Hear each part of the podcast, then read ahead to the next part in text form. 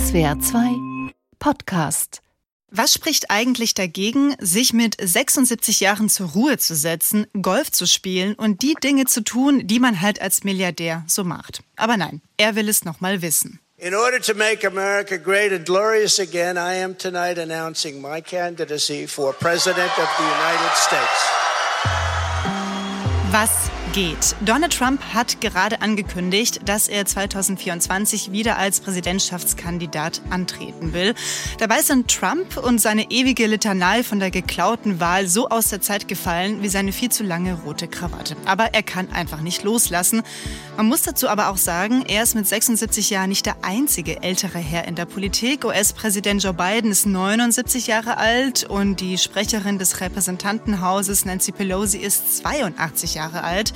Also die Politiksenioren jenseits der 70 haben in den USA das Sagen. Aber wie sieht es hier bei uns in Deutschland aus? Was hier auffällt in der Politik, ist, wie viele junge Leute jetzt im Bundestag sitzen. 125 von ihnen sind unter 35 Jahre alt. So viele Millennials an der Macht wie noch nie.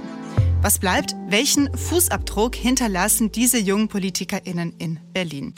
Einen guten Überblick hat Livia Gerster. Sie ist Anfang 30 und Journalistin bei der FAZ. Und sie hat einige dieser jungen Abgeordneten getroffen und ein Buch über sie geschrieben. Die Neuen heißt es. Diese Neuen, die wollen etwas bewegen in der deutschen Politik. Aber wie gut klappt das, wenn eine Krise nach der nächsten über sie und über uns hereinbricht? Wie zum Beispiel Russlands Krieg gegen die Ukraine und die Folgen davon. Die Energiekrise, Lebensmittelkrise, Rezession Inflation, all diese Probleme. Eine, die versucht, politische Antworten zu finden, das ist Rasha Nasser. Sie ist eine der Millennials im Bundestag. Mit 29 Jahren ist sie für die SPD letztes Jahr in den Bundestag eingezogen. Mit den beiden spreche ich hier in der neuen Folge von Was geht, was bleibt, dem SWR2 Kultur-Podcast. Und wer ich bin? Ich bin Christine Hartauer. Ich bin 29 Jahre alt und klar, damit bin ich auch ein Millennial. Damit hallo, schön, dass ihr dabei seid. Livia Gerster, wir sind beide Journalistinnen. Sie sind drei Jahre älter als ich. Ich frage also mal ganz frech als die Jüngere. Wäre das okay, wenn wir uns duzen? ja, ich glaube, das ist okay. Mit Politikern immer ein bisschen schwierig, wenn die mir das Du anbieten, aber unter Journalistinnen gerne. Okay, super. Wie war das denn, als du für dein Buch, das ist ja gerade angedeutet, 35 Abgeordnete unter 35 Jahren getroffen hast? Wie oft wurde dir da so kumpelhaft das Du angeboten und hast du das auch angenommen? ja, das wurde mir manchmal angeboten, weil das ja PolitikerInnen, auch Ältere, äh, einfach untereinander ganz oft machen. Also bei der SPD und den Grünen ist das ja ähm, sowieso verbreitet. Ich habe dann eigentlich äh, dankend abgelehnt, weil ich doch finde, eine gewisse Distanz muss es geben, auch wenn man sich natürlich als Junge äh, gegenseitig nah ist und irgendwie auch ja eine gemeinsame Erfahrung hat und auch das Gefühl hat, es verbindet uns, dass wir jetzt vielleicht beide neu sind auf eine Art. Ich im Journalismus, äh, mein Gegenüber in der Politik. Aber ich bin natürlich trotzdem die Beobachterin und finde, ein bisschen Distanz muss da sein. Das heißt, wenn du dich mit diesen jungen PolitikerInnen getroffen hast, hattest du eher selten das Gefühl, dass dann auch mal die Grenzen verschwimmen, so zwischen euch, wenn ihr bei einem Kaffee oder vielleicht auch bei einem Bier euch eben ausgetauscht habt für dein Buch? Doch, das passiert schon manchmal zwangsläufig. Und ich äh, habe auch in meinem Buch darüber geschrieben, es gab so einen Abend am Anfang der Legislatur im Borchert. Da wurde eingeladen, also zum Empfang zu Beginn der Legislatur. Und dann saß ich mit lauter Jusos am Tisch. Ich weiß nicht, ob Rascha Nasser auch auf dieser Party war. An diesem Tisch saß sie jedenfalls nicht. Und da war es einfach sehr lustig, weil man, die Jusos waren natürlich aufgekratzt, ähm, irgendwie erste Tage im Bundestag und man guckte, wer ist Wichtiges da und so weiter und machte Witze über Olaf Scholz und die Warburg Bank. Und ich habe natürlich natürlich mitgelacht, weil es wirklich lustig war und habe mich dann plötzlich aber auch erschreckt ein bisschen und dachte so, hm, ist das nicht schon zu nah vielleicht hier, mhm. geht das hier zu lustig zu zwischen Politik und Journalismus und war dann ganz erleichtert, als ich einen älteren Kollegen, also den ehemaligen FAZ-Büroleiter Günter Banners noch traf und mit ihm darüber sprechen konnte und er mir versicherte, also so ist es halt im politischen Berlin. Wir sind zwar immer dabei als Journalisten, aber deswegen machen wir ja noch lange nicht gemeinsame Sache und ich glaube, äh, da damit lässt es sich dann ganz entspannt recherchieren. Wir haben jetzt ja schon mehrmals den Begriff Millennial fallen lassen. Wikipedia definiert uns, also uns Millennials, als diejenigen, die zwischen den 1980er Jahren und der Jahrtausendwende geboren sind. Du hast jetzt für dein Buch die Altersgrenze bei den PolitikerInnen bis 35 gesetzt. Das ist auch die Obergrenze, also die Altersobergrenze bei den Jugendorganisationen der Parteien. Du kennst aber eben auch die Politikhasen. Was unterscheidet die Millennials von denen? Hast du da Unterschiede gemerkt oder sind die vielleicht am Ende doch ähnlicher, als wie sie eigentlich zugeben würden? Ach, die unterscheidet schon viel. Also ich würde mal sagen, dass jetzt im Bundestag getanzt wird manchmal. Das ist zum Beispiel was, was die Älteren eher nicht machen würden. Das hat zum Beispiel Emilia Fester, die jüngste im Bundestag von den Grünen, mit zwei grünen Kolleginnen, ähm, da bei der Kanzlerwahl so ein Video aufgenommen, um zu sagen, hey, jetzt geht's los. Und dann kam natürlich auch prompt der Shitstorm und es wurde gesagt, was ist das für ein alberner Kindergarten und ihr müsst doch Politik machen, warum tanzt ihr hier herum? Aber eigentlich könnte man auch sagen, na ja, es geht um das sehr politische Thema Repräsentation und das zeigt, jetzt sind eben auch viele junge Frauen im Bundestag, so viele junge wie noch nie. Und das kann man ja damit auch mal sagen und so die Politik zu den jungen Leuten aufs Smartphone bringen, wo eben Tanzreels etwas sind, was Anklang findet. Und dann finde ich, darf man sich nicht scheuen, auch mal so ein bisschen albern zu sein. Aber das würden sich die Älteren wahrscheinlich eher nicht trauen oder gar nicht auf die Idee kommen. Ja, du hast es ja eben angedeutet, jetzt mit den Smartphones, damit erreichen die Millennials ja auch eine völlig neue Zielgruppe. Also die Menschen, die so alt sind wie sie und für die auch Social Media eben zum Alltag gehört. Da werden TikTok-Videos gedreht, da werden Selfies gemacht, da werden Insta-Live-Stories gedreht, wo man die Follower mit nach Berlin nimmt und in seinen neuen PolitikerInnen-Alltag. Aber manchmal, da wird in diesen Insta-Stories auch gebacken. Hi, ich bin Rascha und das ist Cupcake Politics. Das ist ein Vanille-Cupcake mit einer roten Rose drauf. Und die steht für unsere Demokratie. Und so eine Demokratie, die besteht aus ganz vielen kleinen Teilen. Und wie wir die besser machen wollen, wie ihr diesen Cupcake nachbacken könnt und wofür diese Sprinkles stehen, das erkläre ich euch jetzt. Also ich muss sagen, Frau Nasser, die Cupcakes in dem Instagram-Video, die sahen wirklich lecker aus. Aber ich habe mich auch gefragt, was haben Cupcakes mit Politik zu tun? Und damit hallo zu unserer Runde. Hallo, vielen Dank für die Einladung. Ähm, ja, was haben Cupcakes mit Politik zu tun? Diese Frage durfte ich tatsächlich sehr häufig schon beantworten. Und wir sagen tatsächlich, na ja, Backen ist schon so ein bisschen wie Politik. Man braucht die richtigen Zutaten, die richtigen Mengen, die richtigen Instrumente, ganz viel Geduld. Und dann kann am Ende auch wirklich was Gutes bei rumkommen. Und die Cupcakes waren so ein neuer Ansatz, Politik zu erklären. Sie haben ja im Wahlkampf auch ein Backbuch gedruckt mit Ihren Cupcake-Rezepten und Sie haben es in den Bundestag geschafft. Sie sind mit 29 Jahren für die SPD in den Bundestag eingezogen. Ihr Wahlkreis ist Dresden. Jetzt aber nochmal mhm. zu den Cupcakes. Mein erster Gedanke war, oh je, geht das nicht vielleicht auch schief? Also das Klischee, eine Frau, eine junge Frau, die gerne backt, hatten Sie da nicht auch Angst von älteren Kollegen oder Wählern nicht ernst genommen zu werden? Diese Debatte haben wir natürlich geführt. Wir haben überlegt, wie können wir denn in einem Bundesland, wo Politik sehr schwer vermittelbar ist und immer sehr ähm, kontrovers diskutiert wird, einen niedrigschwelligen Zugang schaffen, quasi snackable Content im wahrsten Sinne des Wortes. Und wie können wir es denn authentisch machen? Und ich liebe es, für mein Leben gern zu backen. Ich liebe es einfach. Und das war am authentischsten. Und deswegen haben wir überlegt, hey, lass uns doch versuchen, das irgendwie zusammenzubringen. Und natürlich gab es die Fragen, bist du sicher, ist das so klug? Ist ja schon irgendwie infantil auch so ein bisschen äh, mit diesen Cupcakes um die Ecke zu kommen und auch mit diesem Klischee zu spielen.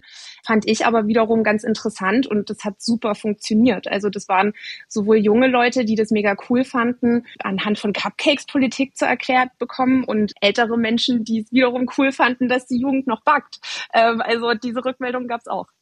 Sie haben eben das Wort authentisch erwähnt. Ist das so eine Kategorie, die jetzt auch nochmal wichtiger geworden ist, so für Sie als für, oder für die Millennials allgemein, die jetzt eben im Bundestag sitzen, dass man auch authentisch rüberkommen möchte? Mm, ja, total. Also ich habe weder mir noch den Menschen, die ich vertreten darf, geholfen, wenn ich eine Rolle spiele. So, und deswegen möchte ich mich da ungern verbiegen lassen. Dass man sich weiterentwickelt, das ist ja ähm, völlig klar. Aber ich bestehe auch so ein bisschen drauf, meinen eigenen Kleidungsstil, da geht's für mich schon los, beizubehalten. Ähm, Sie werden mich, so hoffe ich, äh, nie in einem Kostüm und High Heels sehen, weil das schon wieder nicht authentisch wäre für mich. Ich bestehe da auch ein bisschen auf meine Vans, sagen wir es mal so. Ja, Livia, hast du das auch beobachtet bei anderen anderen, mit denen du gesprochen hast, bei anderen äh, Millennials im Bundestag, dass sie darum bemüht sind, authentisch rüberzukommen, was auch immer authentisch heißt. Das ist ja auch so ein ganz schwammiger Begriff eigentlich. Ja, Klar, ja, es ist schwierig, denn natürlich die sozialen Medien, da will man sich ja eigentlich inszenieren und natürlich versucht man authentisch rüberzukommen, aber es ist natürlich sehr sorgfältig abgewägt, was man da zeigt, wie man sich zeigt und das machen die jungen PolitikerInnen ja auch super professionell. Also ich bin da ganz beeindruckt, wie äh, dieser Content ja auch mit verschiedenen Mitarbeitern da produziert wird, gefilmt wird. Ich denke aber schon, dass ja die User sozusagen dafür ein sehr genaues Gespür haben, ob das jetzt irgendwie aufgesetzt ist oder ob das äh, glaubt Glaubwürdigkeit bei ihnen genießt und auch nur dann kommt es an. Und dann denke ich, wenn die Älteren dann ähm, eben daherkommen und sagen, ach, das ist doch irgendwie äh, infantil und albern und äh, hier der altehrwürdige Bundestag, ähm, das geht doch gegen die Würde des Parlaments. Äh, da frage ich mich dann schon, wie wollen die eigentlich ähm, anschlussfähig bleiben, wenn man erwartet von jungen Leuten, die sollen sich irgendwie von selbst für die Institution Bundestag interessieren. Und da würde ich sagen, gehen eben Rascha Nasser und viele andere genau den richtigen Weg, indem sie sagen, nö, wir trauen uns das jetzt unterhaltsam zu machen, auch wenn das manche vielleicht albern finden und sprechen eben so auch wirklich gezielt junge Leute an. Manche ja noch jüngere, zum Beispiel, wenn ich mal Mohanad Al-Halak als Beispiel nehmen kann von der FDP, der ein richtiger TikTok-Star ist und da wirklich Millionen äh, Follower hat und eben diese Trends mitmacht, wo auch viele irgendwie sagen, hm, krass, also für einen Bundestagsabgeordneten muss das sein, aber so führt er eben schon 16-, 17-Jährige an die Politik heran. Das ist nämlich genau der Punkt, weil wir wollen ja auch Strukturen aufbrechen und dieses intransparente System Bundestag hat irgendwie, glaube ich, auch ein bisschen danach geächt, dass da eine neue Generation reinkommt, die ein bisschen frischen Wind reinbringt, die TikTok-Trends mitmacht und eben zeigt, dass diese Gesellschaft in ihrer Vielfalt auch im Bundestag ankommen will und auch ein bisschen Transparenz reinbringen will, hinter die Kulissen die Leute mitzunehmen. Also es wird mir zumindest gespiegelt, dass die Leute das sehr, sehr sehr wertvoll empfinden, auch damit laufen zu können und zu schauen, was wir da eigentlich machen den ganzen Tag. Ja, die Gesellschaft in ihrer Vielfalt abbilden ist ein interessanter Aspekt. Lieber Gester, du hast in deinem Buch mal nachgezählt, wie die Namen denn so verteilt sind im Bundestag. Und das fand ich total interessant, weil die drei häufigsten Vornamen im Bundestag, das sind Michael, Thomas und Stefan. Und die Frauennamen, die kommen auf den ersten zehn Plätzen gar nicht vor. Also es gibt insgesamt 19 Michaels, aber nur fünf Bettinas, konnte man in deinem Buch nachlesen, und eben nur eine einzige Rascha. Und Rascha, jetzt sind mit Ihnen eben 124 weitere sehr junge Abgeordnete im Bundestag. Haben Sie das Gefühl, jetzt alle gemeinsam ein bisschen mehr Deutschland abzubilden? Es ist auf jeden Fall eine große Freude, wenn man in die Reihen des Plenarsaals schaut und eben so viele junge Gesichter dort sitzen sieht. Das ist einfach schön. Es war immer für mich ein großes Problem, wenn ich Debatten verfolgt habe oder eben geschaut habe, was da in Berlin eigentlich passiert, dass da niemand so wirklich stand, der mich so wirklich repräsentiert hat. Ähm, und dass wir jetzt da sind, das erfüllt mich schon mit Stolz. Trotzdem sehen wir ja, und das zeigt ja auch die Gegenüberstellung in Frau Gersters Buch, den Vornamen, diese Stelle habe ich auch gelesen und habe ziemlich laut lachen müssen dass wir noch einen weiten Weg gehen müssen an der Stelle. Und es ist natürlich toll, dass es jetzt eine Rascha und eine Sana und eine Yuan und Riem gibt, aber wir können, glaube ich, auch noch mehr werden. Und äh, was den Frauenanteil angeht, da geht auch noch ein bisschen was. 30 mhm, Prozent. Also da fragt man ja. sich natürlich schon. Da draußen sind wir die Hälfte der mhm. Menschheit, aber im Bundestag soll irgendwie das äh, eine Drittel genügen. Und Wolfgang Schäuble, dem ist es ja auch ein bisschen ein Dorn im Auge oder ja, das genau. ist vielleicht zu viel gesagt, aber er hat ja gewarnt und auch an die Jungen seine Abschiedsworte als Bundestagspräsident gerichtet und gesagt, mhm. na ja, schön und gut. Also ein Politiker, der muss doch alle vertreten und kann doch nicht angehen, dass ihr hier nur noch eure eigene Gruppe vertretet. Ja, aber ich habe diese diesen Ausschnitt aus der Rede von Wolfgang Schäuble mal mitgebracht. Wir können ja mal kurz reinhören. Wir alle repräsentieren als Abgeordnete das Volk.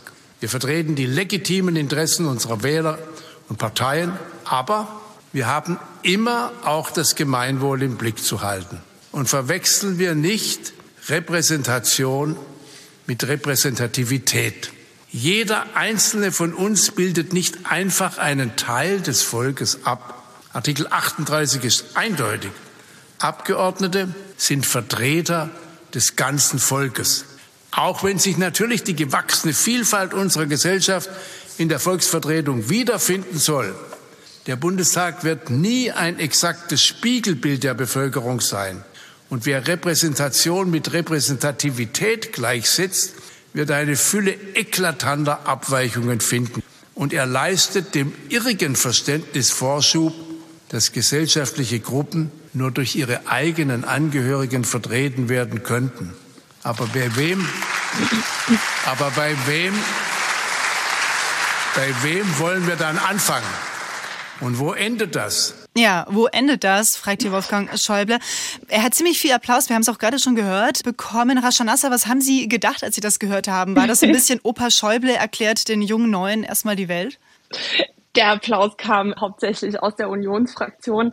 Naja, also das war schon ein Moment, wo auch einiges Augenrollen durch die ähm, Reihen im Plenarrat gegangen sind. Da knallt er uns auch noch ähm, so einen Grundgesetzartikel mit rein und sowas. Also das war schon wirklich so ein Moment, wo ich dachte, okay, ja, komm noch einmal mit der Identitätskeule, wir kennen es mittlerweile natürlich auch, aber wie viele Menschen alleine durch unsere Anwesenheit im Bundestag auf einmal aktiv in der Politik sind ehrenamtlich oder sich engagieren in Vereinen und Initiativen, weil sie sehen, dass es sich lohnt und, und dass jetzt jemand dort ist, der ihre Interessen auch auf höchster Ebene vertreten möchte. Ähm, das hat so viele Leute animiert und alleine das ist doch schon ein Zeichen dafür, dass es richtig ist, dass die Listen der Parteien viel bunter und vielfältiger aussehen müssen, einfach weil dann auch die Politik sich ändert. Wenn die immer gleiche Gruppe an Menschen Politik macht, und das waren in den letzten Jahren und Jahrzehnten eben Thomas und Michael so ungefähr, dann wird es ja auch immer die gleiche Art von Politik geben. Und ich sehe eben nicht, dass diese Art und Weise dazu geführt hat, dass wir in unserer Vielfalt erstens besser repräsentiert sind oder dass sich die Lebensrealitäten wiederfinden oder konkrete Verbesserungen tatsächlich sich eingestellt haben. Und das ist eben jetzt so ein bisschen unsere Aufgabe.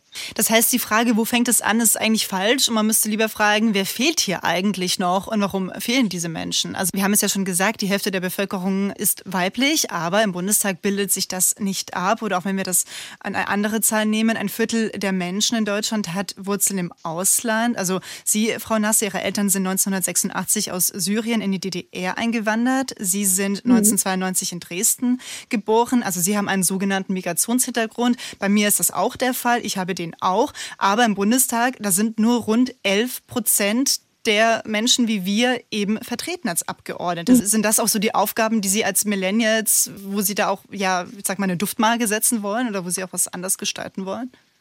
Absolut. Für mich ist es äh, jeden Tag aufs neue ein Abenteuer, da sitzen zu dürfen. Und äh, ich will daran arbeiten, dass es eben irgendwann selbstverständlich ist. Da reden wir aber hauptsächlich auch über die Parteienarbeit. Also wie erfolgreich sind die Parteien darin, ähm, Menschen anzusprechen, Frauen, Menschen mit Migrationsbezug, Menschen mit Behinderung, da auch wirklich diese Menschen zu aktivieren, für sie Politik zu machen oder mit ihnen Politik zu machen und auf Listen zu kandidieren. Ich bin seit fünf Jahren Mitglied der SPD. Ich bezeichne mich so ein bisschen als Generation Ungeduld. Ich hatte keine Lust, 20 Jahre am Stammtisch zu sitzen, so und so viele Plakate zu hängen und so und so viele Wahlkämpfe mitzumachen, bis ich dann auch endlich mal darf. So, ich glaube, mein Weg ist da schon ein besonderer, weil viele äh, Menschen, die im Bundestag sitzen, natürlich genau diese Ochsentour gemacht haben. Aber da müssen Parteien einfach auch gucken, wie sie mehr Spielräume bieten, wie sie sich öffnen ähm, und ihre Strukturen umarbeiten, um wirklich viele Menschen ähm, dazu zu bringen, auf die Listen zu gehen und mitzumachen. Sie sind da ja auch natürlich ähm, mit der Hilfe vom Brand New Bundestag ja auch in den Bundestag gekommen und insofern genau können Sie das da kurz erklären, was ja. das für eine Initiative ist? Dieses Brand New Bundestag, was ist das für eine Plattform? Das ist eine Initiative, die sich gegründet hat, komplett ehrenamtlich ähm, nach dem Vorbild vom Brand New Congress. Die Initiative hatte Alexandria Ocasio-Cortez geholfen, in das Mandat zu kommen und man hat sich dann eben gedacht, hey, wenn das in Amerika geht, vielleicht probieren wir es mal hier. Die haben elf Finalistinnen ausgewählt und dann unterstützt auf verschiedenen verschiedenen Ebenen, Presse- und Öffentlichkeitsarbeit, gab es deutschlandweite Artikel über unsere Kandidaturen und auch über die Initiative, es wirklich toll war. Wir haben Workshops bekommen, wöchentlich zu inhaltlichen Themen, aber auch dazu, wie wir uns bei Social Media, wie wir unsere Geschichte erzählen zum Beispiel, wie wir das möglichst authentisch, um wieder zu diesem Begriff zu kommen, machen können. Und es gab eine Crowdfunding-Kampagne, was ich besonders toll fand, weil das waren Privatpersonen, die gesagt haben, hey, ich finde die Leute cool, die ihr unterstützt und ich finde die Idee von Brand New Bundestag, nämlich ein brandneuer Bundestag, Tag ziemlich cool. Ich habe einen Euro locker, ich gebe den euch. Und so konnte ich meine digitale Kampagne Cupcake Politics eben zu diesem Backbuch ähm, am Ende wirklich machen.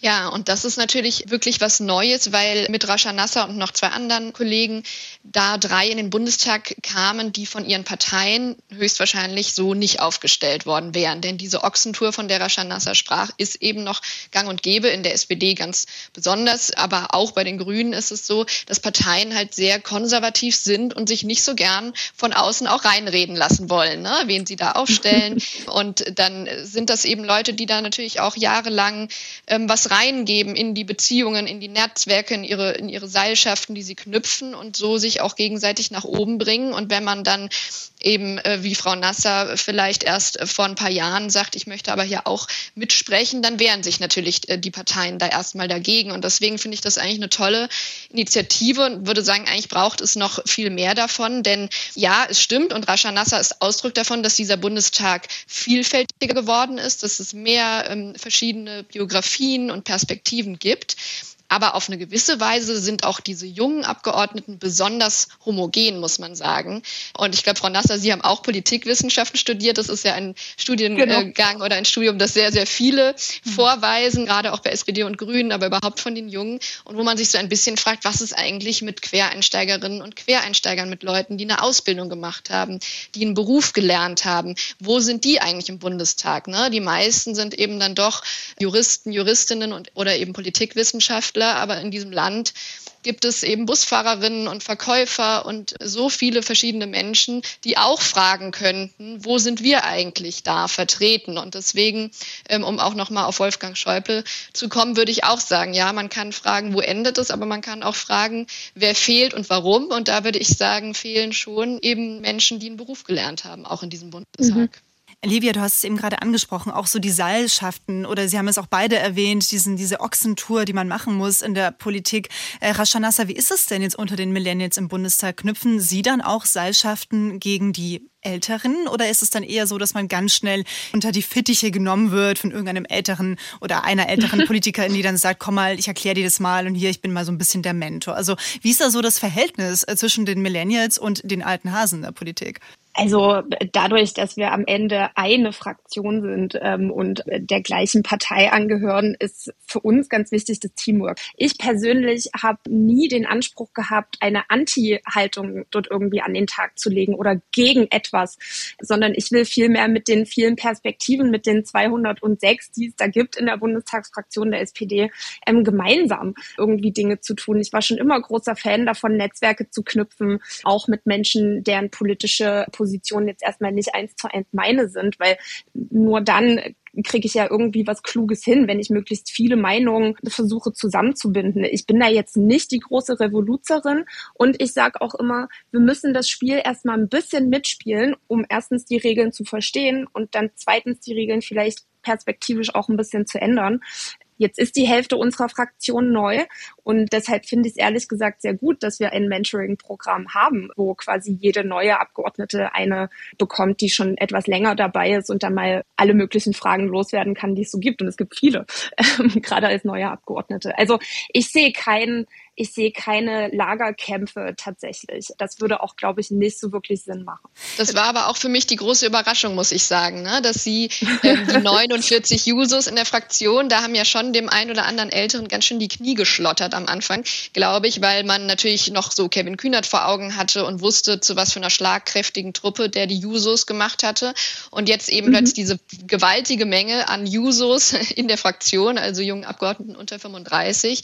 Da hatte man ja schon ein bisschen Angst, so sind die jetzt eine Fraktion in der Fraktion und machen gemeinsame Sache.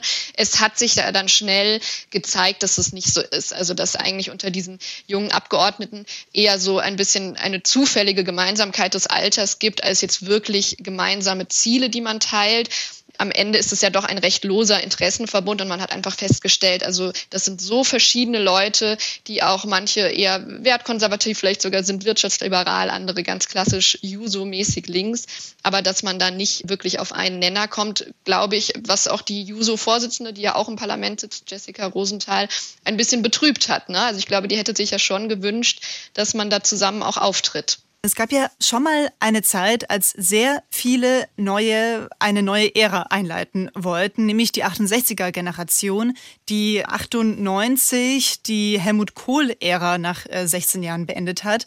Aber damals ist ja dann diese große Revolution eigentlich ausgeblieben. Besteht da jetzt auch die Gefahr für die äh, Millennials im Bundestag? Ich meine, wir haben lauter Krisen, wir haben Krieg in der Ukraine. Vielleicht sind Sie mit anderen Idealen, mit anderen Themen eigentlich in den Bundestag eingezogen, als wie Sie sich eben eben jetzt mit Themen beschäftigen müssen? Total. Also als ich gewählt wurde letztes Jahr, dachte ich mir so, Mensch, boah, kein geilerer Moment, um Bundestagsabgeordnete zu sein. Irgendwie, was haben wir für coole Sachen vor? Wir haben jetzt endlich die Chance. Und dann kam der 24. Februar und ich weiß noch ganz genau, was sich das angefühlt hat, weil mein erster Gedanke war tatsächlich Mist. Alles vorbei. So, jetzt müssen wir uns auf andere Sachen konzentrieren. Äh, trotzdem muss ich sagen, dass ich doch mit einigem Stolz auf das letzte Jahr schaue. Und ich finde, dass wir schon dafür, dass wir erst ein Jahr dabei sind, einiges auf der Liste haben, wo schon ein Haken dahinter ist. Und das finde ich wirklich toll. Livia, wie war dein Eindruck, als du mit den 35 Abgeordneten unter 35 gesprochen hast? Hast du da auch irgendwie Resignation gemerkt? Klar, also so ein paar Abschleifungen, das ist, glaube ich, nicht zu vermeiden, dass man auch merkt, es, es malt eben langsam die Bundestagsmühle und die Kompromisse sind bitter zum Teil, die man schließen muss. Also auch gerade für die jungen Grünen, die ja eingezogen sind, die zum Teil aus dem Straßenprotest von Fridays for Future kommen und nun jetzt die Kohlekraftwerke verlängern ne? und ähm, wirklich das Gegenteil von dem machen, was sie sich eigentlich vorgenommen haben. Das ist, glaube ich, schon schwierig und schwer zu vereinbaren, dann mit seiner Fraktion mitzugehen, andererseits aber auch seine Anhängerinnen und Anhänger von vorher nicht zu enttäuschen, nicht zu verlieren.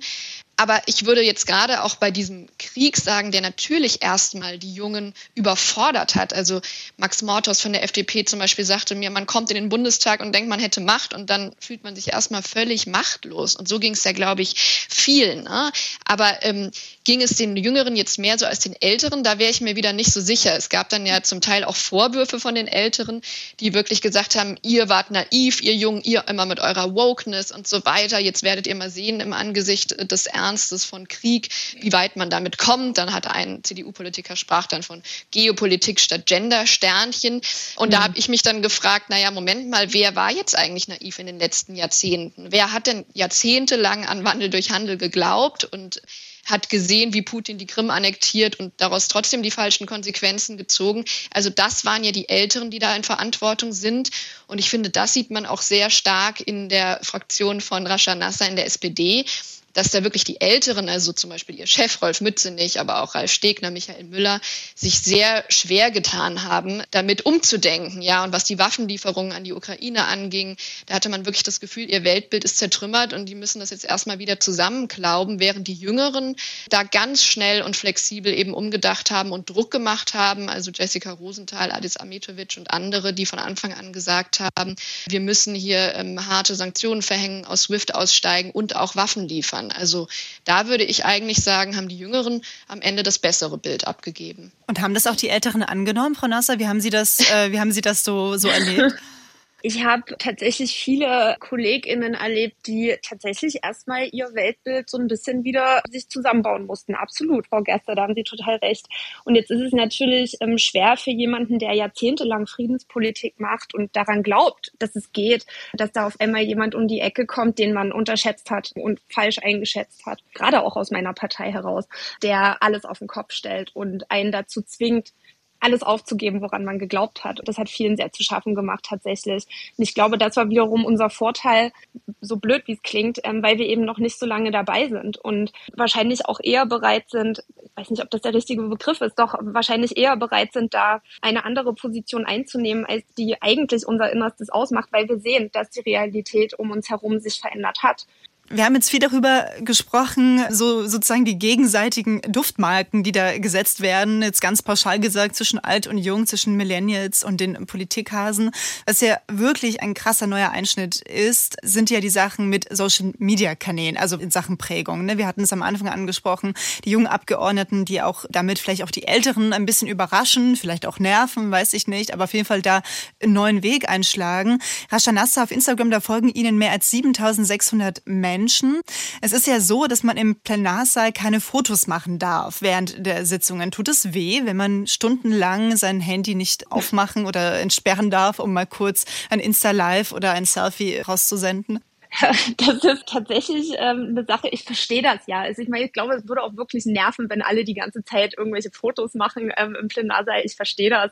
Deswegen war es auch ganz lustig, ähm, dass die Bundestagspräsidentin uns zur konstituierenden Sitzung erlaubt hat, Fotos zu machen im Plenarsaal. Mit Olaf Scholz dann, genau, mit Bundeskanzler äh, Selfie. Das, äh, genau, das war total cool. Ich glaube, Phoenix hat das sogar auch eingefangen, wie ich mit meinem Kollegen Hakan Demir äh, da losgelaufen bin, um das Foto noch zu machen. Nein, das ist völlig in Ordnung Ahnung. Also man sagt ja immer, everything is content, aber für mich ist es auch immer ganz nett, dann auch mal so einen Moment äh, Ruhe zu haben, nicht immer auch diesen Druck zu verspüren, was zu posten. Auch wenn ich sage, ich lebe auf Instagram, sind diese Momente, ähm, wo, wo man mal so kurz äh, Handy ausmachen kann, auch ganz nett.